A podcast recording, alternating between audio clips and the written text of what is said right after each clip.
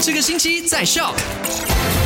麦好玩，你好，我是 Eddie。今天是星期一，十二月五号，但是不要有 Monday Blue。马上来告诉你上个星期五的麦快很准跟你聊的消息。第一则就有沙拉越总理就为州内公务员带来好消息，宣布发放一个半月花红或者是最低两千令吉给州公务员。那呃这个联邦公务员呢，也可以获得五百令吉的特别奖业。花红跟特别奖业呢，都会在这个月底前就会发放啦。那另外，如果你想要在二零二四年去到巴黎看这个奥运会的话，要赶快喽，马上上到官方票务网站上去注册抽签。那如果你抽中门票的幸运者，就可以在明年的二月十三号到三月十五号期间呢，取得购票的机会。那第一阶段的这个门票预售呢，就从即日起一直到一月三十一号啦，所以赶快把握喽。好那，另外卫生总监丹斯里诺西山就发文告指出，呃，上个星期虽然没有通报这个骨痛热症的死亡病例，不过累积的病例呢是比同期去年同期啦